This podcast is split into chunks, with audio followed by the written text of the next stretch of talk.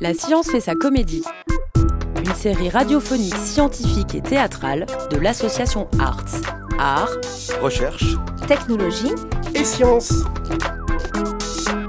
Avec les formidables pigeons patrouilleurs et Jojo et tout un tas de personnages que nous rencontrons au gré de nos missions. Oh, Berlin Roche, t'es pas tes clous mec Leurs des plumes, ils sont là. Hélène Et Pierre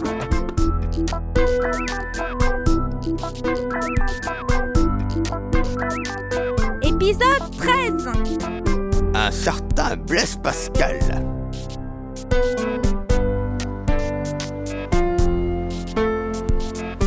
Ah, Nous sommes bien là, au soleil, sur un banc, en train de glander.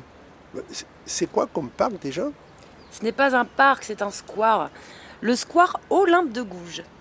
Et tu as vu en passant la belle fontaine d'Amboise Et nous sommes juste au-dessus du square Blaise Pascal. Ah ouais? On aperçoit Blaise Pascal assis sur son siège.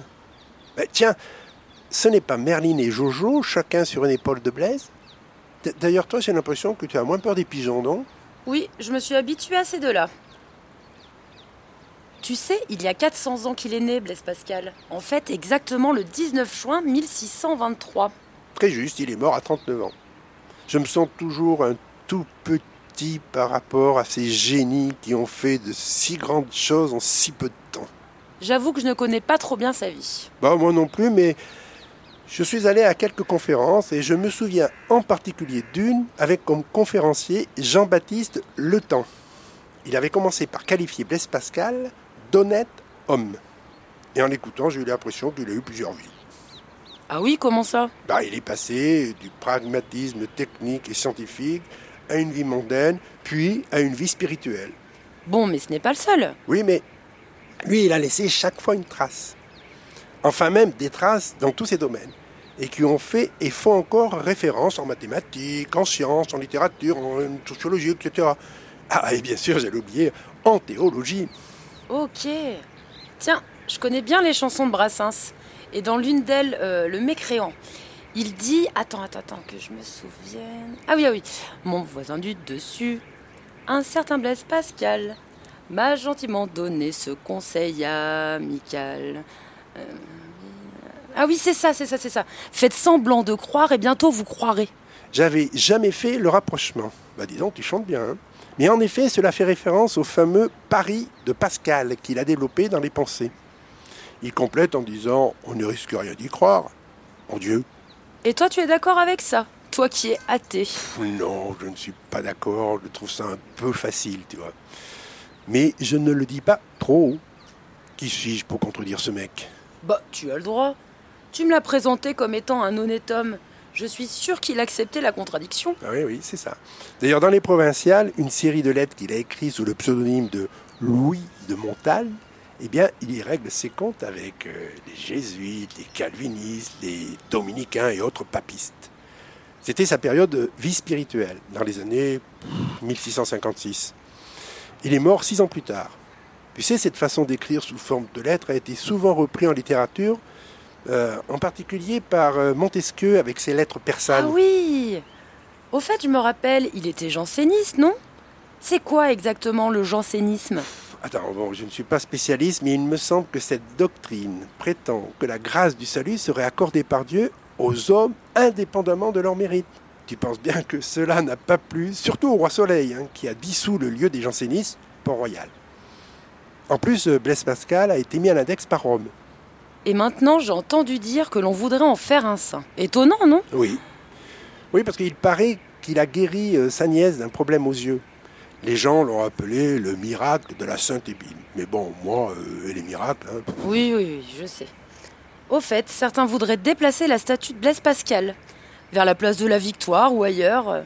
Ah, alors là, à la place d'Urbain II, oh, ce serait génial L'humanisme à la place du sabre et du goupillon. Tu n'exagères pas un peu quand tu traites de Blaise Pascal d'humaniste? Non, non, peut-être croyant et humaniste, ce n'est pas incompatible ça. Oui, sans doute. Mais certains voudraient surtout déplacer la statue car le square est fréquenté par des SDF. Et ce n'est pas rendre hommage à Blaise Pascal, ce voisinage.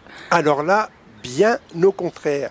Il serait sûrement ravi d'avoir un tel voisinage. N'oublie pas, le salut accordé indépendamment de leur mérite. Avant de mourir, euh, d'ailleurs, il a laissé son logement à des nécessiteux.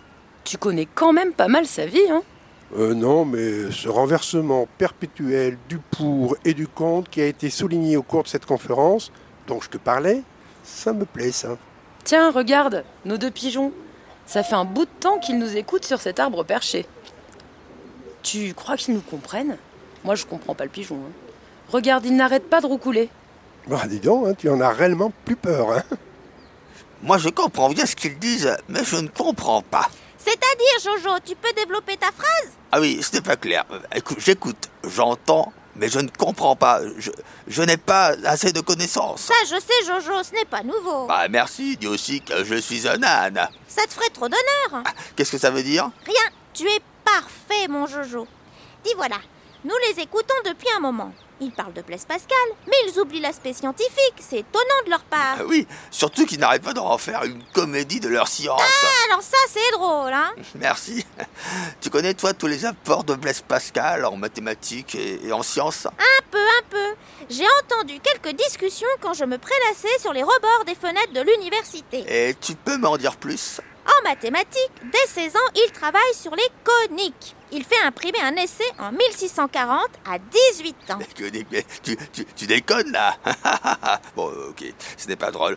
Euh, c'est c'est quoi euh, une conique? C'est une figure plane qui représente l'intersection d'un plan avec un volume, enfin un cône. Par exemple, cette intersection, avec donc un cône, est une ellipse ou un cercle ou une parabole. Bon, bref, il en a même tiré un théorème. je, je ne comprends pas, mais euh, bon, comme tu dis, bref. Euh, Et, il a fait aussi d'autres choses? Oui, mais je ne peux pas tout te dire, car moi aussi je ne comprends pas tout. Il y a les cycloïdes, le triangle de Pascal, même le calcul infinitésimal. Il a développé des théories sur le hasard, les probabilités, l'incertitude, l'hydraulique, la mécanique des fluides et je ne sais plus encore. Tu sais aussi sans doute qu'il a fait réaliser une expérience sur la pression atmosphérique par son beau-frère entre Clermont et le sommet du Puy-de-Dôme. Et il a été mécanicien. Ah oui, ah oui, ça, je sais, euh, je sais, mais il, a créé une machine à calculer entièrement mécanique pour aider son père dans son travail comme receveur des impôts. C'est l'ancêtre de toutes nos calculatrices et ordinateurs. Ouais, ouais, ouais, si tu veux. Ouais, non seulement je veux, mais c'est la vérité. C'est la fameuse Pascaline. Et puis, je sais aussi qu'il a inventé le transport en commun en ville en 1661 en faisant circuler des lignes de carrosse où chacun payait 5 sols par voyage, à peine 1 euro de maintenant. Non mais...